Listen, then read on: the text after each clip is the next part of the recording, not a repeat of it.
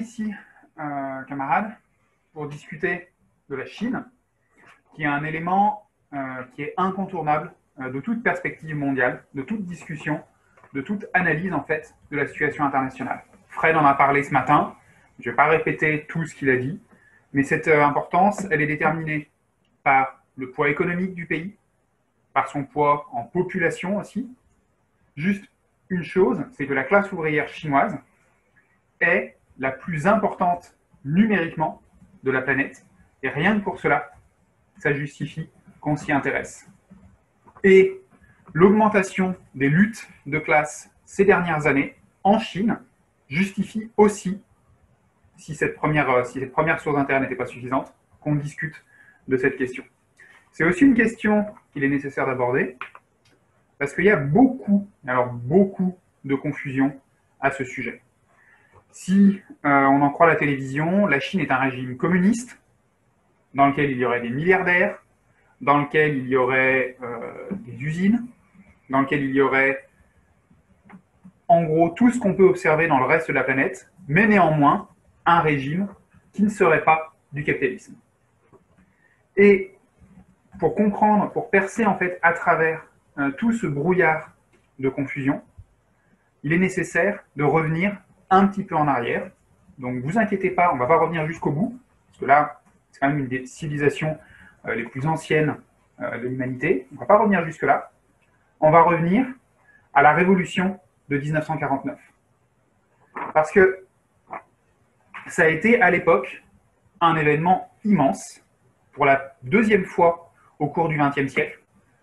Une révolution renversait le capitalisme dans un pays qui en plus était le pays le plus peuplé du monde et commençait à construire autre chose. Et ça, c'était pour la première fois après la révolution russe de 1917. Mais contrairement à cette révolution russe, il y a une différence fondamentale entre la, avec la révolution chinoise, c'est que cette révolution, elle n'a pas été accomplie par un parti ouvrier sain, démocratique, appuyé sur une mobilisation ouvrière, avec la classe ouvrière se mobilisant, entrant en grève, s'insurgeant, prenant le pouvoir en fait entre ses mains directement. Cette, cette révolution de 1949, elle a été accomplie par un parti, sous la direction d'un parti stalinisé, dans lequel la démocratie interne avait été abolie, dans lequel le culte du chef Mao Tse-tung s'appuyait sur des campagnes régulières de purge des militants déviants, ce qu'on appelait en Chine les campagnes de rectification, qui avaient déjà fait des milliers, peut-être même des dizaines de milliers de morts avant même la prise du pouvoir. Et surtout, elle s'est accomplie sans la moindre mobilisation de la classe ouvrière chinoise. Ça n'a pas été une révolution issue d'un mouvement de la classe ouvrière, ça a été en fait la prise du pouvoir par un parti s'appuyant sur les victoires militaires d'une armée de paysans soldats. Et ça, ça a fait toute la différence. Parce que, à la différence du régime établi en Russie après 1917, qui était un régime de démocratie ouvrière appuyé sur les soviets, le régime qui sort de la révolution de 1949, c'est un régime que les marxistes qualifient de bonapartiste, c'est-à-dire un régime dans lequel l'appareil d'État, en l'occurrence le nouvel appareil d'État, la bureaucratie stalinienne du parti, se place entre la classe ouvrière et la bourgeoisie et essaye de faire un équilibre. Et effectivement, ça peut paraître surprenant de dire que cette caste, que cette bureaucratie essaye de faire l'équilibre à ce moment-là avec la bourgeoisie chinoise, parce que l'image d'Épinal qu'on a, euh, que la Chine maoïste a construit elle-même, celle d'une révolution accomplie tout de suite, de façon extrêmement, euh, parfaitement consciente, visant à éradiquer le capitalisme en Chine. Mais à l'époque, euh, le programme des révolutionnaires chinois quand ils prennent le pouvoir n'est pas du tout euh, celui-là. Le programme des staliniens chinois, c'est, comme le dit Mao lui-même, de construire un véritable capitalisme, ce qu'ils appelaient la nouvelle démocratie. L'idée, c'était de se limiter à une révolution bourgeoise, c'est-à-dire l'unité du pays, le développement de l'économie, mais attention, on parle d'un développement capitaliste, euh, de mettre en place, d'expulser en fait les grandes puissances impérialistes, mais à aucun moment il ne s'agissait de renverser le capitalisme, de nationaliser l'économie ou de planifier quoi que ce soit. Mao Tse-tung soulignait bien au moment de la prise du pouvoir que la perspective, pour lui, c'était à ce moment-là que la Chine devrait passer par 50, voire même 100 ans de capitalisme avant de pouvoir envisager la lutte pour le socialisme. On a là en fait une vision assez classique euh, d'une révolution par étapes.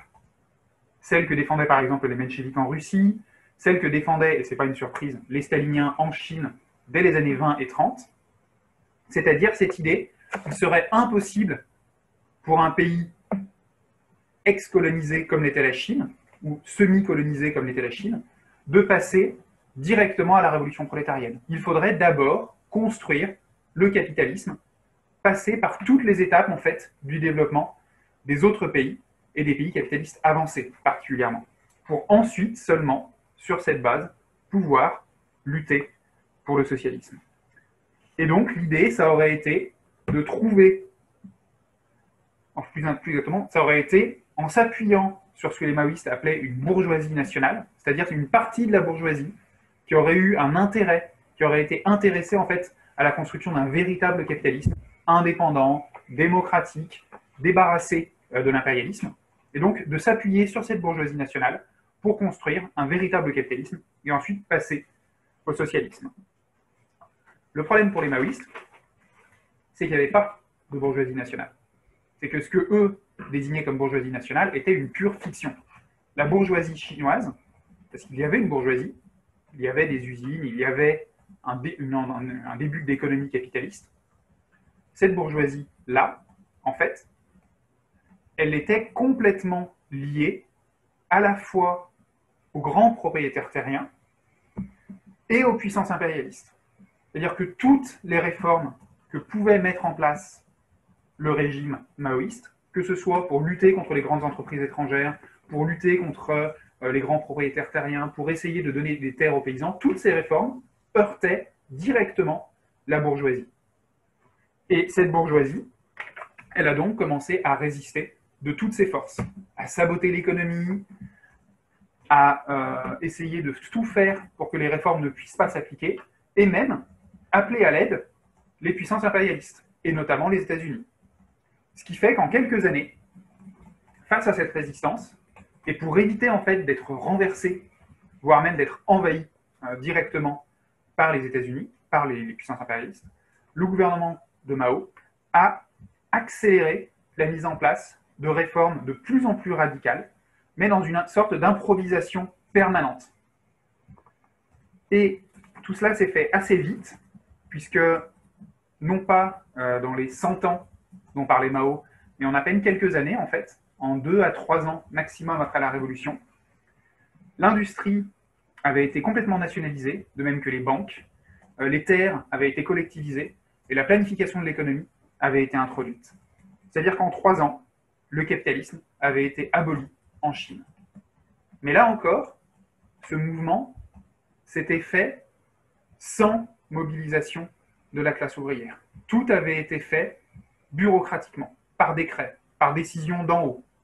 Si mobilisation il y avait eu, elle devait rester dans les limites édictées par le gouvernement de Mao, par la bureaucratie du parti. Il était hors de question d'imaginer une quelconque initiative des masses. Et donc, au début des années 50, on se retrouvait avec cette situation en Chine où le capitalisme avait été de facto aboli, il n'y avait plus euh, de capitalisme, il n'y avait plus de classe bourgeoise en Chine, mais la bureaucratie était toujours au pouvoir et confisquait le pouvoir politique des mains de la classe ouvrière. La Chine était donc devenue ce qu'on appelle un État ouvrier déformé. C'est-à-dire que le capitalisme y a été aboli, mais il n'y a pas de participation directe des travailleurs, il n'y a pas de participation des travailleurs à la direction de l'économie ou à la direction du pays. Et en fait, ce système était complètement calqué sur ce qui existait alors dans l'URSS de Staline. Et on se retrouvait avec l'importation des mêmes mécanismes et donc eh bien, des mêmes défauts, des mêmes problèmes.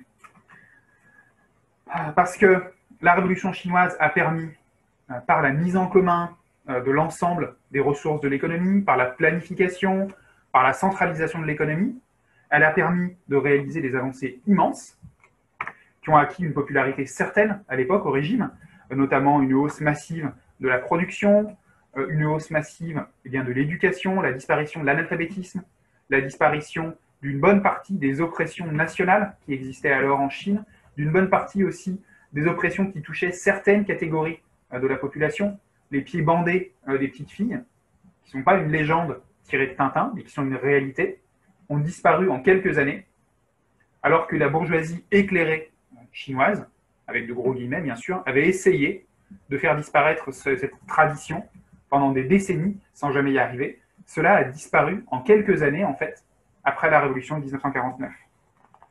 Mais malgré ces avancées, la bureaucratie pesait comme un énorme poids mort sur l'économie et sur la population, le peuple chinois. Parce qu'elle empêchait en pratique toute planification réellement efficace euh, de l'économie. Que là, il y a une question qu'il faut aborder, c'est celle, bah, au final, comment est-ce qu'on décide de ce qui est produit? Sous le capitalisme, c'est assez simple. Ce qui décide ce qui doit être produit, ce qui va être et comment, bah, au final, c'est le marché, dans une certaine mesure. Une entreprise produit quelque chose, elle essaie de le vendre, si elle n'y arrive pas, elle fait faillite, elle coule, et la production s'arrête. Et même dans certains cas, elle essaye de le faire produire, elle ne trouve aucun investissement, ça ne ça ne fonctionne pas, elle coule, la production s'arrête. C'est-à-dire que c'est le marché qui détermine ce qui est produit ou non sous le capitalisme. Dans un État ouvrier sain, dans une démocratie ouvrière, c'est la classe ouvrière qui doit décider ce qui est produit et comment, à travers ses organes démocratiques, à travers sa participation à la planification de l'économie. C'est assez logique, puisque c'est elle qui est le plus au contact de la production, c'est elle qui, en plus, connaît le mieux ses propres besoins, donc c'est le plus logique que ce soit elle qui décide de ce qui doit être produit et comment. Sauf que dans, une, dans un État ouvrier déformé, comme l'était la Chine, comme l'était à l'époque l'URSS, qu'est-ce qui décide de ce qui doit être produit et comment? C'est la bureaucratie. Sauf que la bureaucratie, est coupé de la classe ouvrière. Et donc, on a une planification, on a un fonctionnement, une gestion de l'économie qui est très vite génératrice d'un gâchis énorme. Et ça, on en a un exemple euh, assez euh, frappant, je vais même dire assez monstrueux, avec ce qu'on a appelé à la fin des années 50 euh, le grand bond en avant. L'idée, c'était que les dirigeants chinois, les dirigeants staliniens chinois, étaient conscients, parfaitement conscients, euh, de l'arriération économique du pays, qui sur le plan technique, euh, sur le plan de l'instruction, sur le plan des méthodes de travail, retardait énormément sur l'URSS et encore plus sur les pays capitalistes avancés. L'objectif de cette campagne, de ce grand bond en avant, c'était de développer massivement la production économique en s'appuyant non pas sur des techniques de pointe, mais en s'appuyant sur le volontarisme des masses. C'est-à-dire que la masse de la population chinoise et sa motivation à travailler plus et à produire plus devaient remplacer euh, la technique.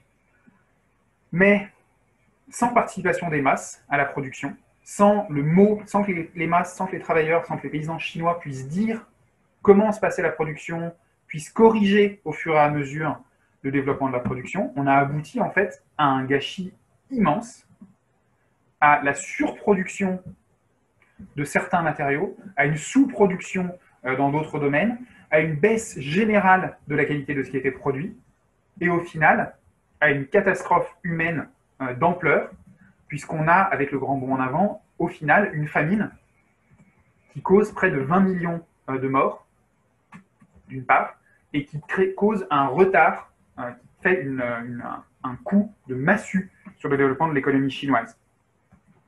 Et ça a aussi été un choc énorme pour la bureaucratie, qui s'est rendu compte à ce moment-là, dès la fin des années 50 et le début des années 60, qu'une partie, que la façon dont elle fonctionnait, dont elle gérait l'économie, posait problème. Il fallait trouver une solution alternative. Et une partie euh, de la bureaucratie chinoise, a commencé à s'orienter, dès ce moment-là, vers l'idée de revenir à des solutions de marché, d'introduire des éléments de marché capitaliste au sein de l'économie planifiée pour essayer d'apporter un correctif à leur propre gestion bureaucratique. Parce que bien sûr, à aucun moment, il n'était question pour eux d'abandonner leur pouvoir politique. Ils étaient poussés dans ce sens par eh bien, ce besoin de trouver des solutions aux problèmes de l'économie chinoise, mais aussi par leurs propres intérêts.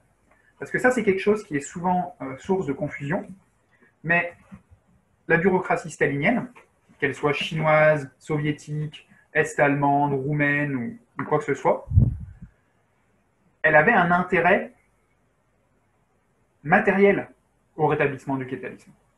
Je m'explique. Pour un bureaucrate, il peut avoir des privilèges énormes, et en l'occurrence, c'est même difficile d'imaginer des bureaucrates staliniens avec des privilèges plus énormes euh, que les bureaucrates chinois des années 60 ou 70, parce que on parle de gens qui avaient carrément des villes fermées au sein des villes normales, des villes fermées qui leur étaient réservées à eux et à leur famille, des trains privés, du matériel, tout à disposition, mais tous ces privilèges restaient extrêmement fragiles. Juste pour prendre un exemple, le bureaucrate qui gère une usine ne possède pas cette usine. Elle ne lui appartient pas, il ne peut pas la léguer à ses enfants. Elle lui est donnée, elle lui est confiée en gestion par la bureaucratie. Ça veut dire qu'il ne peut pas la léguer à ses enfants, et ça veut dire qu'il risque de la perdre à n'importe quel moment, si ses supérieurs ne sont pas contents de lui. Et vous avez eu, dans le courant des années 60, toute une série de luttes internes de fractions qui ont fait que beaucoup de bureaucrates chinois ont tout perdu et se sont retrouvés effectivement dépouillés de tous leurs privilèges et pour certains sont même retrouvés en prison du fait de luttes de fractions. C'est pour ça d'ailleurs qu'on dit que la bureaucratie, ce n'est pas une classe au sens où elle ne possède pas des moyens de production. C'est une caste au sens où elle profite, elle parasite un système qui existe, dont elle n'est pas propriétaire, si vous voulez, pour aller très vite. Et pour cette bureaucratie, l'intérêt du rétablissement du capitalisme, eh ben, il est assez évident. Un patron, par contre, l'usine, elle est à lui. On ne peut pas la lui reprendre par simple décision administrative pour l'envoyer euh, nourrir les porcs dans une ferme collective du Hunan. Par contre, si vous êtes un bureaucrate maoïste dans les années 60, c'est une perspective qui est plus que probable qu'un jour ou l'autre, on va vous reprendre vos privilèges si vous ne faites pas exactement comme le pouvoir central l'entend et vous envoyer à la campagne, si ce n'est pas pire d'ailleurs. Certains dirigeants, euh, et ça vaut même pour des très hauts dirigeants, le futur président Deng Xiaoping, qui, a est ensuite devenu président de la République populaire de Chine, dans les années 60, il a été envoyé justement dans un camp de rééducation par le travail, en pleine cambrousse, à travailler en travail forcé, comme les paysans les plus pauvres. Et donc, pour toute cette caste-là, l'hypothèse du rétablissement, ne serait-ce qu'en partie, du capitalisme, apparaît séduisante euh, dès euh, les années 60. Et dès les années 60, on voit donc une partie de la bureaucratie s'orienter vers l'idée d'introduire quelques mesures de marché par-ci par-là dans euh, le fonctionnement de l'économie. Ça va prendre une longue période, je le disais tout à l'heure, de lutte entre clics, entre factions bureaucrates rivales. Mais pour aller plus vite, pour aller un peu vite, à la fin des années 70, à la mort de Mao, le pouvoir tombe, entre bien, revient, en quelque sorte, à la fraction de la bureaucratie qui a réussi à convaincre ou à gagner à elle la majorité de la bureaucratie, c'est-à-dire la faction qui était partisane d'introduire le plus vite possible des mesures euh, de réforme, des mesures de marché dans le fonctionnement de l'économie. Et dès 1978-1979, euh, ils entament la mise en place de toute une série de réformes qui vise à développer l'économie et à enrayer la crise économique que connaissait alors la Chine, causée par la, mauvaise gestion euh, de la bureaucratie, en introduisant quelques petites mesures de marché. L'idée, ce n'était pas de revenir au capitalisme, l'idée, c'était d'utiliser le marché comme une sorte de correctif pour l'économie planifiée, bureaucratiquement bien sûr. Et au début, elles sont très modérées, ces réformes. Elles visent par exemple à libérer euh, le petit commerce, c'est-à-dire que les petits paysans pourront vendre leur surplus agricole. S'ils produisent plus que ce qui leur est demandé, ils pourront le vendre. On pourra ouvrir euh, de petits magasins privés. Les prix sont relativement libéralisés, alors que jusque-là, ils étaient fixés par l'État. Et il devient possible de créer des petites entreprises industrielles privées, avec quelques salariés, quelques dizaines de salariés au grand maximum.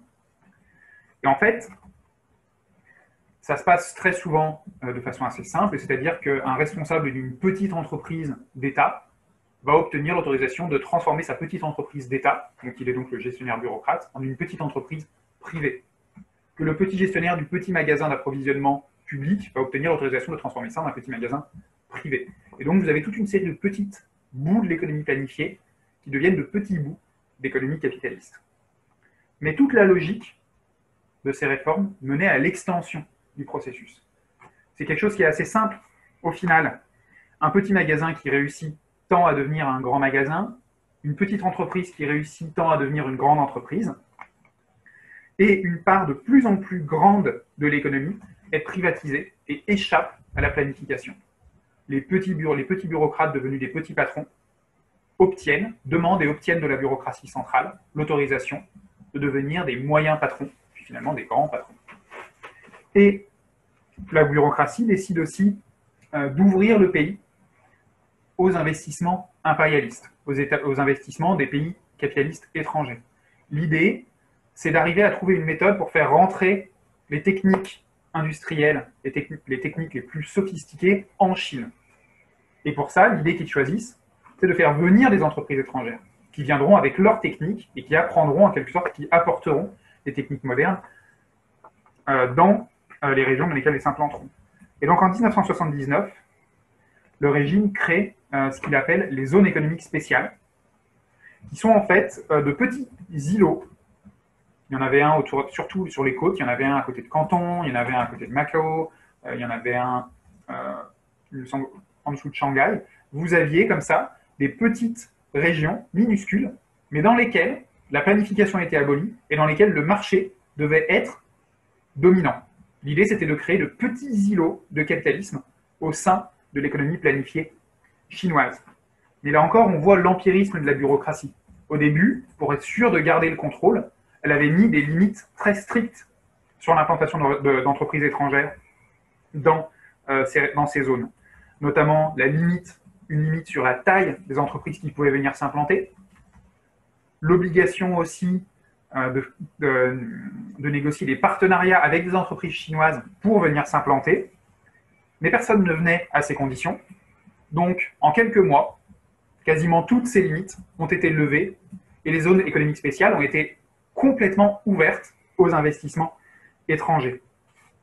Et pour faciliter encore plus ces investissements étrangers, en 1984, le gouvernement a décidé euh, de la fin du monopole du commerce extérieur. Ça, ça voulait dire la fin pratique de la planification.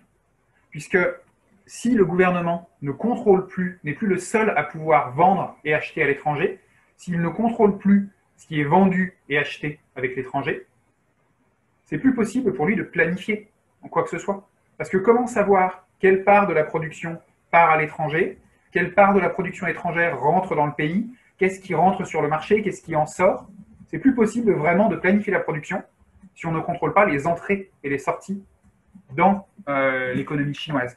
Et donc, dès ce moment-là, euh, la planification commence à euh, perdre de son importance au profit du marché capitaliste.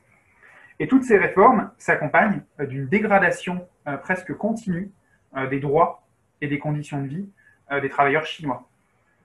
Au milieu des années 80, euh, sont introduits les contrats à durée déterminée pour la première fois depuis la Révolution, c'est-à-dire que les travailleurs chinois n'ont plus la garantie d'un emploi à vie. Ce qu'on appelait avant en Chine le bol de riz en fer. Cette certitude que quoi qu'il se passe, tout travailleur aurait un emploi et ne se retrouverait jamais au chômage. Ça, ça disparaît dès le début des années 80. Et ça commence donc à faire naître pour la première fois depuis près de 40 ans en Chine, un chômage qui se massifie, même s'il reste bien sûr dans une certaine dans, une, reste limité à l'époque, mais un chômage qui se massifie relativement à ce qui existait auparavant. Ces privatisations, elles provoquent aussi l'apparition euh, d'un phénomène, enfin, toutes ces transformations de l'économie provoquent aussi l'apparition d'un phénomène d'inflation, qui devient même galopant à la fin des années 80. En 1988-89, on estime que l'inflation était à près de 18% euh, par an. Et tout ça euh, provoque des résistances. Et la plus marquante de ces résistances, ça a été la mobilisation du, du, printemps 1989 qu'on a connu en France, qu'on a souvent réduit en, Occident, en fait, même plus largement, comme les manifestations de la place Tiananmen. Là-dessus encore, il y a beaucoup euh, de légendes. Ce qu'on entend souvent, c'est que les étudiants chinois, et les étudiants seulement, se seraient mobilisés pour avoir une démocratie à l'occidental et des conditions de vie comme en Occident. En réalité, euh, ça a d'abord été effectivement des étudiants, mais les ouvriers de Pékin ont très vite rejoint le mouvement Quant à la nature euh, du mouvement, bah en fait, si une partie des étudiants mettait effectivement en avant des revendications démocratiques, il faut bien reconnaître que les manifestations, elles se faisaient drapeau rouge en tête, avec des chants révolutionnaires, dont l'international chanté par les manifestants, et, que les deux principales revendications mises en place par le mouvement à partir du moment où il a pris pied dans les usines, ça a été premièrement euh, la création d'un syndicat indépendant, en tout cas la, reconnaissance de syndicats indépendants de l'État, ce qui était une hérésie du point de vue de la bureaucratie stalinienne, et euh, la revendication d'un véritable contrôle ouvrier sur la production. C'est-à-dire non seulement ce mouvement s'opposait à la suppression de la planification, mais il réclamait en plus que les travailleurs participent à la planification. Et tout ça, eh bien, c'était une menace pour la bureaucratie une menace évidente pour son pouvoir et pour la restauration euh, du capitalisme. Et donc la bureaucratie chinoise a réagi par la force, par la répression, pour être sûr euh, qu'il n'y ait pas de fraternisation, pour être sûr que la répression soit la plus euh, efficace possible. Elle a mobilisé des unités de l'armée qu'elle a fait venir des provinces les plus reculées du pays. Certains des soldats envoyés à Pékin à ce moment-là pour écraser le mouvement ne parlaient même pas le mandarin qu'on parlait dans la capitale, histoire d'être sûr qu'ils ne puissent pas communiquer avec, les, jeunes et les travailleurs mobilisés et qu'ils ne puissent donc pas comprendre ce pourquoi se faisait le mouvement. Et la répression a fait euh, au final peut-être 10 000 morts, peut-être plus. Les chiffres sont encore, encore aujourd'hui extrêmement flous à percer. Mais ce qui est net, c'est que pour la bureaucratie, il était hors de question que la libéralisation économique s'accompagne d'une libéralisation politique la bureaucratie chinoise tenait à garder le pouvoir entre ses mains et ne voulait absolument pas euh, en concéder la moindre euh, parcelle.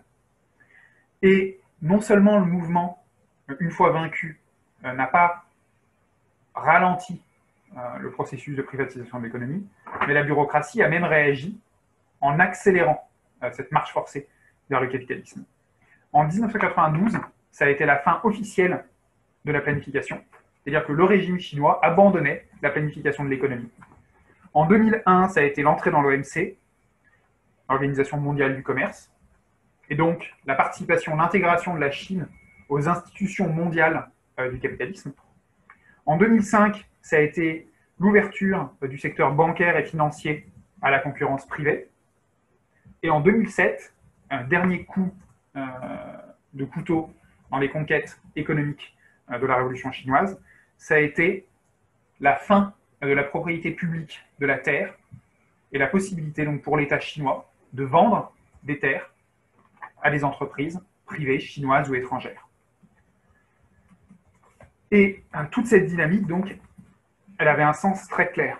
Malgré tout, eh ben, on a quand même des gens aujourd'hui euh, qui continuent à dire que la Chine n'est pas vraiment capitaliste. Je me rappelle, il y a quelques années, quand, je militais au sein euh, du Parti communiste, c'était des discussions que j'avais très souvent avec des gens qui me disaient Oui, mais en Chine, c'est pas du capitalisme. En tout cas, c'est pas du capitalisme comme les autres. Et en fait, c'est même pas du capitalisme. C'est un parti communiste qui dirige. Il y a tant de pourcents de l'économie qui est, euh, nationalisée, qui est publique. Donc, tu vois bien, c'est pas du, capitalisme. C'est du communisme. C'est pas exactement tel qu'on le voudrait, mais c'est du communisme. Mais la question, en fait, elle n'est pas seulement déterminée, comme le disaient ces, gens, par le pourcentage de l'économie qui est publique ou privée. La question est déterminée par déjà la dynamique entre le public et le privé, et par la façon dont tout cela est géré. Et cette dynamique, eh ben, en fait, elle est assez claire depuis une trentaine d'années. Juste quelques chiffres, mais en 1988, 41% euh, du PIB chinois était produit euh, par des entreprises publiques. En 2011, ça n'était plus que 26%. Un peu plus, un peu plus grand écart, euh, en 1978, 78% des travailleurs urbains travaillaient dans le secteur public. À la fin des années 90, ça n'était plus que 12%. C'est-à-dire que là, on a euh, clairement la démonstration que la majeure partie de la production, que la majeure partie de la force de travail est privée, échappe de facto à toute planification, c'est-à-dire que est déterminée par les mécanismes du marché capitaliste. La dynamique, en fait, elle était clairement orientée vers le privé, vers la restauration du capitalisme. Et cette transformation, elle est aujourd'hui clairement achevée la bureaucratie s'est transformée par le processus dont je parlais tout à l'heure en une classe bourgeoise, c'est-à-dire qu'elle qu'elle a racheté ou qu'elle s'est transférée à elle-même la propriété des industries d'État, que les bureaucrates sont devenus des patrons, sans pour autant cesser, pour beaucoup d'entre eux, d'être des bureaucrates en même temps. Et une bonne démonstration euh, de ça, c'est la composition du Parti communiste chinois. Parce que on va nous dire, oui, mais c'est un régime. Comment ça peut être capitaliste? C'est dirigé par un parti communiste. Mais les noms des choses ne sont pas les choses. Et le parti communiste chinois, il faut bien se rendre compte de sa composition sociale. Aujourd'hui, euh, il compte 6% de la population chinoise, donc environ 85 millions de membres. Donc ça veut dire que si vous êtes un Chinois moyen, vous avez environ une chance sur 20 d'être membre du parti. Sauf que si vous êtes un entrepreneur privé, vous avez une chance sur trois d'être membre du parti. C'est-à-dire que la classe sociale la mieux représentée au sein du parti, c'est la bourgeoisie chinoise. Vous y ajoutez les hauts fonctionnaires de l'État, les généraux, les policiers, et vous avez un parti où il n'y a quasiment aucun paysan, aucun ouvrier, mais une gigantesque fraternité de patrons et de membres de l'appareil d'État. C'est intéressant d'ailleurs, il y a quelques années, des gens avaient essayé de calculer euh, la fortune cumulée du dernier congrès du Parti communiste chinois, et ça se comptait en fait en centaines de millions de dollars. Donc là encore, un congrès du Parti communiste qui pourrait à lui seul entasser des fortunes aussi considérables, on est loin de ce qu'on imagine généralement comme un parti communiste le président de la République populaire de Chine actuelle et secrétaire général du Parti communiste, Xi Jinping, il a une fortune familiale, pour ne prendre que son exemple, qui est estimée à 376 millions de dollars. Donc là encore, on est loin d'un parti ouvrier. On est loin d'un parti de travailleurs. Ou alors on ne parle pas vraiment des mêmes ouvriers, des mêmes travailleurs. Et ça, euh, ce rétablissement du capitalisme, il a eu des conséquences dans tous les domaines et aussi euh, dans le domaine de la politique étrangère. Au début, euh, dans les années 80 et 90, la, politique, étrangère de la Chine était surtout défensive. Il s'agissait pour la Chine d'avoir une politique à, à, faible coût, dirigée vers les pays voisins, et pas de grands projets, pas de grandes stratégies d'ampleur internationale. Sur le plan militaire, d'ailleurs, ça s'accompagnait eh ben, d'une stratégie essentiellement défensive, avec le développement d'une marine côtière, pas d'aviation à longue portée, pas d'investissement dans les, armes euh, intercontinentales, les armes nucléaires, ce genre de choses. Vraiment une, armée qui n'avait pas grand rôle, à part écraser sa propre population elle se soulevait. Mais après la crise hein, de 2008, et à partir du début des années 2000, la Chine a euh, absorbé de plus en plus euh, d'investissements venus euh, de l'étranger, s'est développé de plus en plus, et ce développement a conduit en fait à une accumulation euh, de capital par la classe capitaliste chinoise. Et ce capital, eh bien, il a fallu qu'elle l'investisse. Et elle a cherché à l'investir, comme le font toutes les classes capitalistes mondiales, à l'étranger. Et ça a débouché sur, sur la mise en place, sur l'adoption d'une politique clairement impérialiste par la bourgeoisie chinoise. La difficulté, c'est que la Chine arrivait sur le marché mondial avec sa politique impérialiste toute neuve, à un moment où le monde avait déjà été partagé entre les grandes puissances plus anciennes. La France tenait des positions en Afrique, les États-Unis tenaient des positions en Amérique du Sud, la Grande-Bretagne tenait des positions par-ci, par-là en Asie, l'Australie, ce genre de choses. Et donc, euh, la Chine a été obligée de conquérir les positions dont elle avait besoin à l'étranger. Et elle est entrée, euh, pour ce faire, en rivalité avec ces vieilles puissances qui tenaient déjà euh, leur position. On a eu beaucoup d'exemples de ces rivalités. En Asie, les rivalités, les conflits autour du gouvernement philippin, pour savoir s'il allait plutôt pencher du côté des États-Unis ou du côté de la, Chine ces dernières années. En Afrique, on a beaucoup jasé sur l'importation, l'intervention des entreprises chinoises. Leur principal tort est de faire, principal tort du point de vue des entreprises capitalistes françaises, et de faire ce qu'elles-mêmes faisaient déjà à leur place. Il y en a eu par exemple euh, des, rivalités assez fortes entre les entreprises pétrolières chinoises et Total dans plusieurs pays euh, en Afrique centrale, en, République centrafricaine, qui ont débouché justement sur des frictions réelles et des affrontements sérieux entre ces impérialistes, au moins sur le plan économique. Et ça s'est accompagné, tout cela, eh bien, du développement euh, d'une capacité plus offensive beaucoup de personnes, le gouvernement chinois a beaucoup mis en avant ces dernières années dans sa propagande ses capacités de projection militaire à l'étranger, avec en quelques années, en moins de dix ans en fait, la construction de deux porte-avions, avec un troisième et probablement un quatrième qui sont déjà sur cale, avec l'adoption, euh, l'envoi de troupes de plus en plus importantes à l'étranger pour des missions de, de maintien de la paix, comme on dit.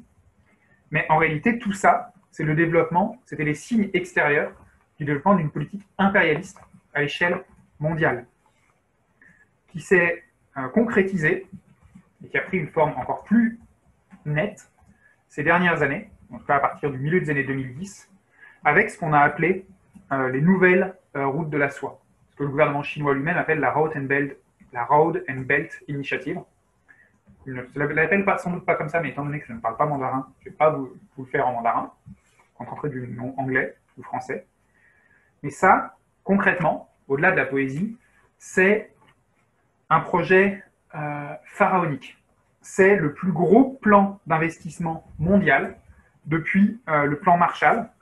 On estime que le gouvernement chinois, à travers ce, projet euh, de planification internationale de ces investissements,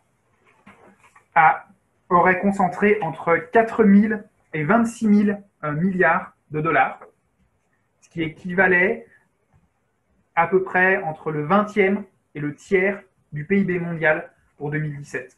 C'est des sommes qui sont juste inimaginables et qui montrent, eh bien, d'une part, euh, les, sommes phénoménales amassées par la bourgeoisie chinoise pendant son développement économique de ces dernières années, et aussi euh, ses ambitions.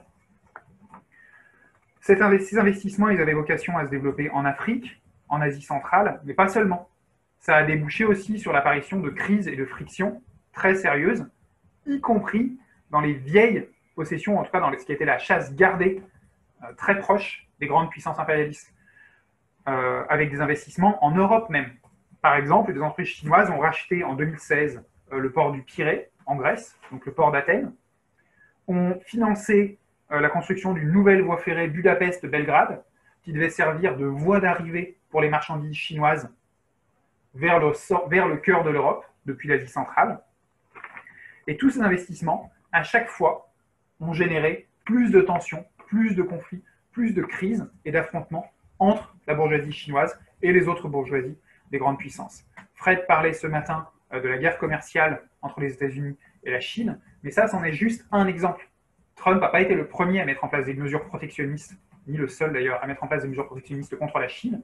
L'Union européenne en a mis en place un certain nombre et euh, va continuer. Parce qu'en fait, en faisant ça, elle essaye de défendre ses propres possessions impérialistes contre l'impérialisme de la bourgeoisie chinoise. Pour autant, eh bien, la bourgeoisie chinoise, elle n'est pas aussi puissante, elle n'est pas aussi solide euh, qu'il y paraît. Premièrement, euh, je vais prendre cinq minutes de plus, Camille. Premièrement, euh, parce que, eh bien, comme toutes les autres bourgeoisies mondiales, elle est confrontée aux contradictions du capitalisme, et notamment à la surproduction. Conséquence inévitable de toute économie capitaliste. Et euh, le rétablissement du capitalisme en Chine signifie que cette crise de surproduction, elle menace aussi en Chine. D'autant plus que, comme on l'a vu tout à l'heure, après la crise de 2008, la Chine a été une sorte de solution de repli pour les investissements capitalistes à l'échelle mondiale. Ce qui veut dire que le développement de l'économie s'est encore accéléré après 2008 et que donc la surproduction c'est aussi euh, accru. Et on a une situation économique chinoise qui est en crise, euh, où les menaces de crise, les risques de crise, ne font que s'accélérer. Le Covid en a été un révélateur, mais dès avant le Covid, l'économie chinoise était en net ralentissement et était déjà au bord d'un gouffre potentiel. Juste pour vous donner quelques exemples sur les chiffres euh, de la croissance du PIB, quand je parle de ralentissement. En 2007, euh, la croissance chinoise était à 14%. En 2010, elle était à 10%. En 2018, donc on est déjà avant, on est largement avant le Covid, elle était à 6%. Et cette année, elle sera à 2% de croissance seulement. Pour un pays qui avait été habitué pendant des décennies à une croissance à deux chiffres, et il n'y a pas si longtemps que ça, c'était encore le cas, c'est des chiffres qui sont extrêmement euh, bas et comme le disait Fred ce matin, ce n'est pas juste une question économique, ce ralentissement de la croissance. C'est aussi une question politique. Parce que, Fred l'expliquait, vous avez chaque année des millions et des millions euh, de, de paysans qui quittent les campagnes pour essayer de euh, trouver du travail en ville.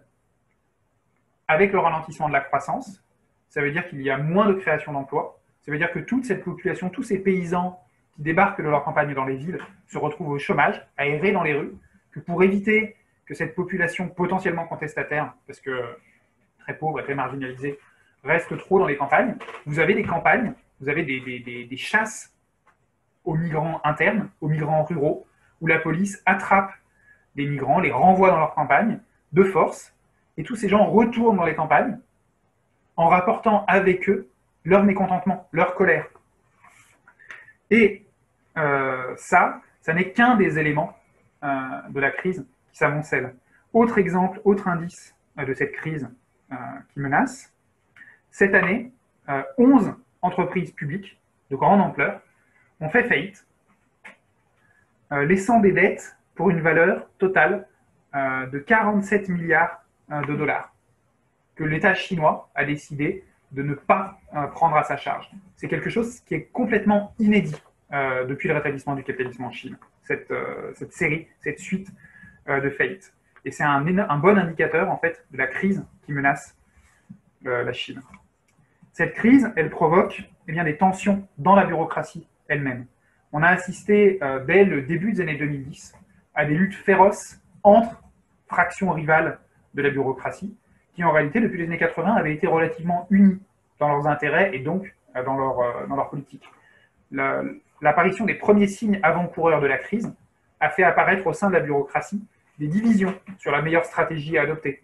Certains bureaucrates euh, essayant de s'appuyer sur les masses, d'utiliser à leur profit le mécontentement des masses, le mécontentement des paysans, des ouvriers, pour essayer de se maintenir à leur poste. C'était le cas, par exemple, dans les princes rouges, on appelle comme ça les, enfants, les petits-enfants des dirigeants de l'époque de, la Révolution, Bokchilai, qui a été euh, purgé au début des années 2010 parce que la majorité de la bureaucratie trouvait que c'était une stratégie qui était beaucoup trop dangereuse que de remuer trop les souvenirs de l'époque révolutionnaire et de rejouer, entre guillemets, la révolution, même pour de faux, en restant à, son poste de bureaucrate.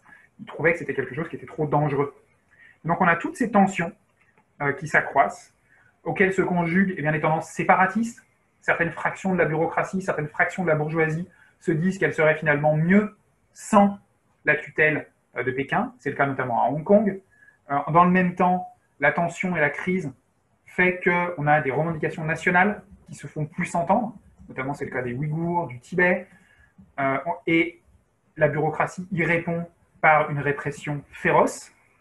Là encore, c'est le cas des Ouïghours, c'est le cas aussi en Mongolie intérieure. Et tout ça fait une situation sociale et politique qui est tendue à craquer.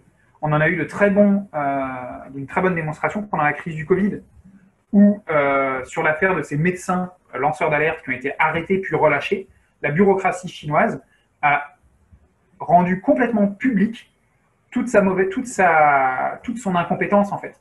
C'est-à-dire que devant les travailleurs chinois, devant le peuple chinois, vous avez eu des gens qui ont été arrêtés, traités comme des espions et des saboteurs, publiquement, par des bureaucrates locaux qui ont été félicités pour ça.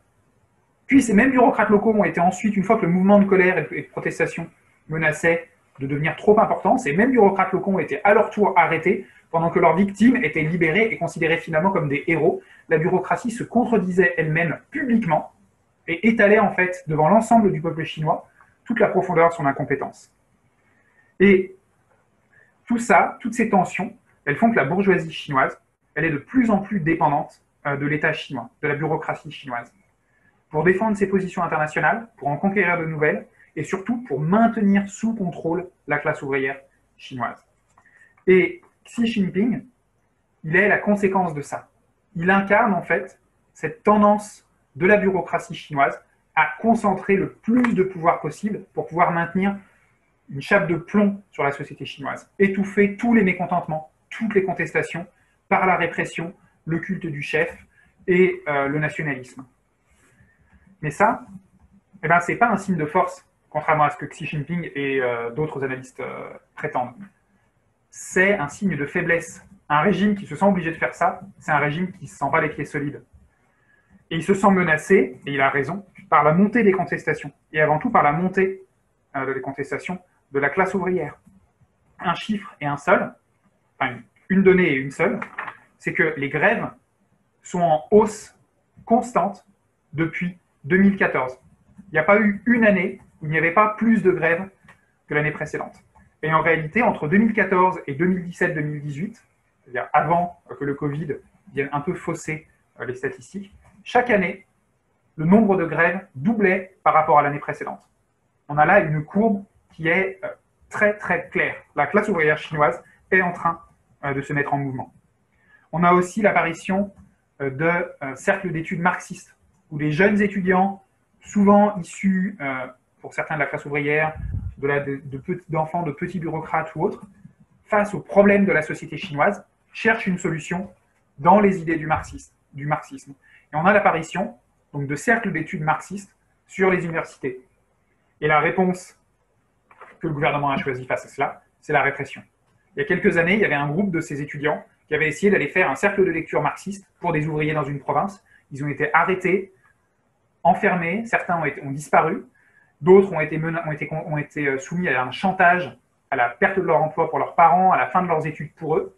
Et on se retrouve donc dans cette situation assez euh, aberrante d'un régime que BFM TV présente comme communiste, qui réprime des communistes. Mais toute cette répression, elle peut marcher qu'un temps et je conclurai là-dessus. Mais à travers toute l'histoire, vous avez eu de très nombreux régimes qui se sont imaginés qu'ils pouvaient tenir et exister éternellement à condition d'avoir des policiers et des fusils. Et qu'avec ces deux outils, rien ne pourrait jamais les renverser. Vous avez eu Napoléon III, le tsarisme russe, Bouteflika, des dizaines de régimes à travers l'histoire se sont imaginés qu'ils étaient immortels parce qu'ils pensaient tout savoir de ce qui se passait dans la tête de leur population, dans la tête de leur classe, ouvrière. Sauf que ce n'est pas vrai. La répression, comme l'illustre très bien le destin des trois des régimes dont j'ai parlé là, la répression, elle ne marche qu'un temps. Parce que ce n'est pas le travail de cercles d'études marxistes ou d'agitateurs mystérieux qui déclenchent les révolutions, c'est les contradictions mêmes du capitalisme qui poussent à la lutte les travailleurs, la jeunesse, les paysans en Chine, qui sont encore très nombreux, qui les poussent non pas parce qu'ils ont lu des livres, non pas parce qu'ils ont été agités de l'extérieur, mais parce que leurs propres conditions de vie deviennent intolérables sous le capitalisme. Et le capitalisme chinois produit ça, produit ça tous les jours, en faisant dormir des ouvriers sur le sol de l'usine à côté de la chaîne de production, en renvoyant chez eux des chômeurs parce qu'il n'y a, plus les moyens de les faire dormir sur le sol de l'usine. À part sa simple existence, le capitalisme chinois provoque, génère la révolution qui demain le renversera. Et un jour ou l'autre, les travailleurs chinois réussiront à secouer le joug du capitalisme et de la bureaucratie. Et ce jour-là, eh bien, cette classe ouvrière qui est la plus puissante du monde, quand elle se réveillera, c'est le monde capitaliste qui tremblera.